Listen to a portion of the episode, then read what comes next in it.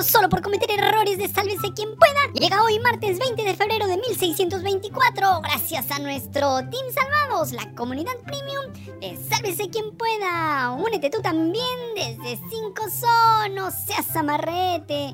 Y sobre todo, apoyen Chorri, sigan yapeando, pineando y dejando toditititito su cariño internacional en PayPal, que es lo único que nos mantiene con vida. Apoyen, miserables. Y al lanza pelado, que tenemos que ir al yoke y a una entrevista.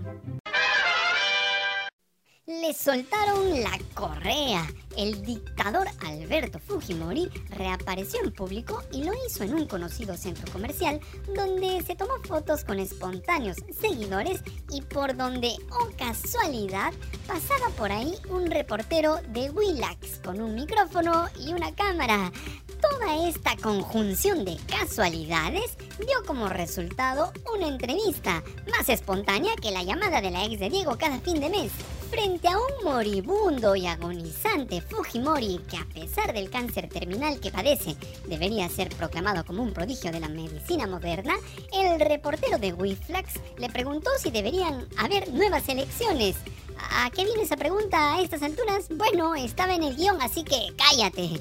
Adelanto de elecciones, esto respondió no se justifica.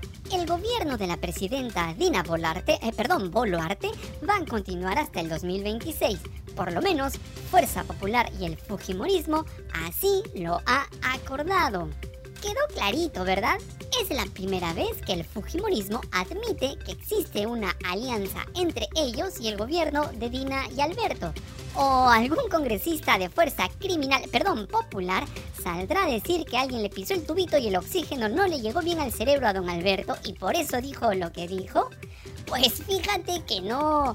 Estará todo lo agonizante y terminal que quieras, pero la respuesta del sátrapa fue un gesto de agradecimiento a Dina Boluarte por haber consentido el indulto trucho que le regaló el TC Naranja. Recuerden que ambos tienen muchas cosas en común que no son para matarse eh, de risa.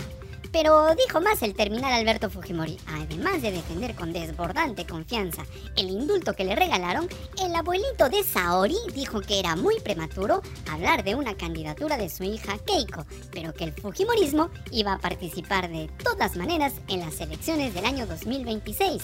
Dijo, el Fujimorismo siempre estará presente porque hay público. Eh, bueno, lo que dijo el dictador es verdad, el circo siempre tiene su público cautivo, nunca faltan las loncheras naranjas. Sobre el regreso de Kenji a la política, don Alberto dijo que el novio de Puñete no está pensando mucho en política. Pero lo bueno lo dejó para el final. El expresidente sentenciado por crímenes de lesa humanidad habló de su pareja en el régimen, Vladimiro Montesinos. El reportero de Wiflax, muy acucioso, le preguntó a Fujimori, ¿se arrepiente de haber tenido a Montesinos como su ex asesor? A lo que el dictador, ahogando un suspiro, respondió, bueno, cada persona comete sus errores, pero él cumplió también su función, trabajar en inteligencia y en inteligencia lo hizo bien. Repregunta, ¿Montesinos fue un corrupto para usted? Respuesta de su socio de fechorías.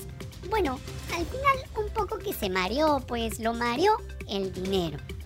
Esto deja en claro que quien inventó el discurso de los errores cometidos fue Alberto Fujimori. Gracias a él, todo su ganado repite que durante el régimen fujimontesinista se cometieron errores, no animales. Fujimori, Montesinos y casi todos los que fueron parte de la dictadura no cometieron errores, cometieron delitos. Asesinaron, robaron, secuestraron, desaparecieron personas, tomaron las instituciones del Estado, incluyendo el Jurado Nacional de Elecciones, la Fiscalía, el Poder Judicial, el Tribunal Constitucional, la OMPE, la Policía, las Fuerzas Armadas, compraron con pilas de billetes a los medios de comunicación. Fujimori y su asesor Montesinos no fueron condenados por errores, cometieron delitos. Incluso el dictador admitió los delitos de corrupción que cometió.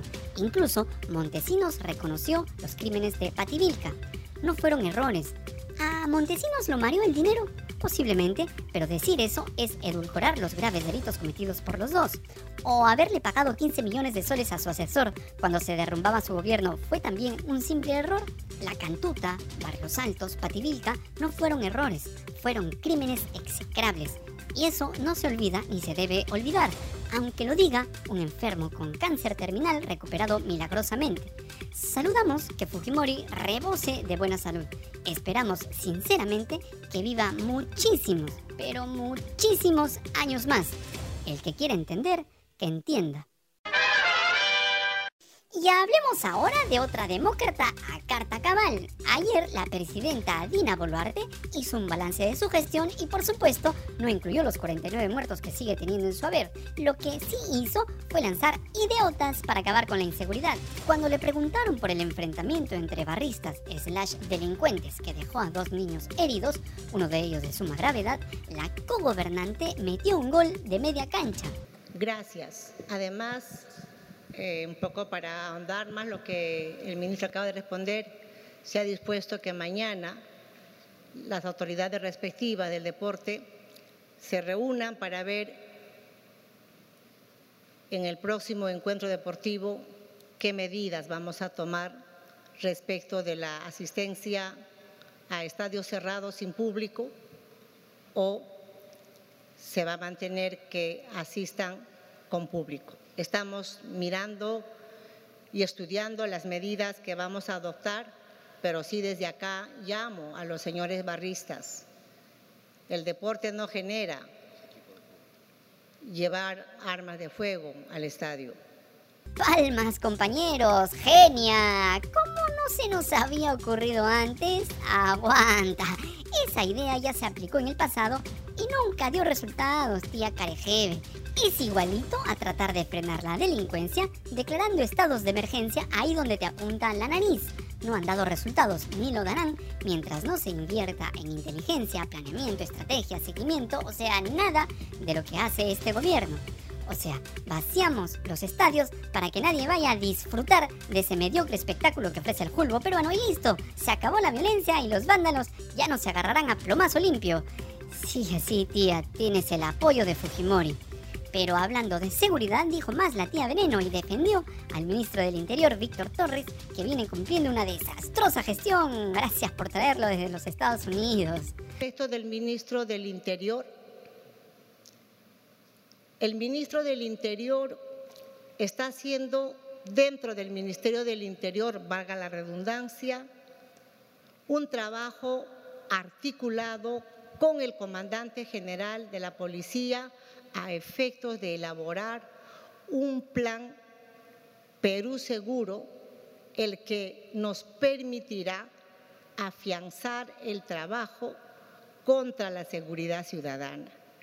Y ese ministerio, si ustedes han visto en el trayecto de este año un poco más que tenemos, ha tenido cuatro ministros y el cambio de ministro a ministro, de ministro a ministro, no consolida ese trabajo que la ciudadanía reclama, que es la seguridad ciudadana.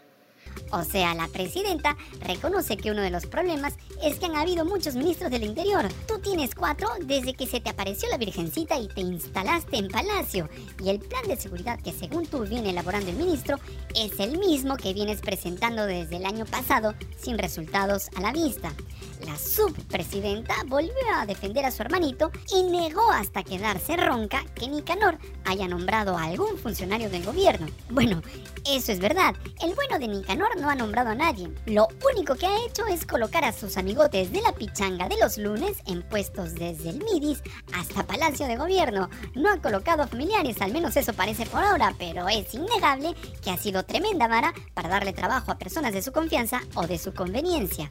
Y ya para ir terminando, y como ya sabes que disfrutamos provocándote cólicos estomacales, te dejamos la declaración de la tía Carejeve que volvió a decir que ella trabaja con amor maternal por los peruanos, incluyéndolo a Diego. Gracias. En principio, este gobierno está trabajando de cara a las necesidades de toda la población y sobre todo de los más vulnerables. Acabamos de leer y mirar en las imágenes lo que venimos haciendo y no estamos trabajando para las encuestas, que son importantes, tomarlas en cuenta, pero las respuestas no están en los números de estas encuestadoras, sino están allí en la población peruana. Y cuando dije en la libertad que el gobernador era el papá de la libertad, yo era la mamá de los peruanos, Me refería a lo que acabo de decir hace unos instantes, señorita de Canal N, de trabajar denodadamente con ese cariño de madre. ¿Qué mamá no trabaja poniéndole todo el esfuerzo para que le vaya bien a su hijo? Ese es el cariño que le quiero poner para trabajar por los más de 33 millones de peruanas y peruanos. Gracias por la pregunta. Qué linda la mami Dina. Ya no le vamos a decir tía Carejeve, Diego, sino mami Carejeve. Qué desastre, de verdad. Los peruanos no somos sus hijos, señora. Dios nos libre. Somos ciudadanos con derechos y obligaciones. Entiéndalo de una vez. Usted no es la mamá de los peruanos. Usted está al servicio de los ciudadanos y las ciudadanas y trabaja para ellos y ellas. Además, ¿qué madre cargaría con 49 muertos? Ninguna, aunque se apellide Boluarte con B de bala. ¡Listo! ¡Nos vamos! Si te gustó este mamarracho de programa que te quiere con todo el alma, dale like, comparte el video miserable, suscríbete al canal, tócanos la campanita para hacer compinches y sobre todo sigue yapeando y plineando, que es lo único que nos mantiene con vida. Y ¡ah, pelao! Llévate esta basura de programa y edita rápido, miserable, te desprecio.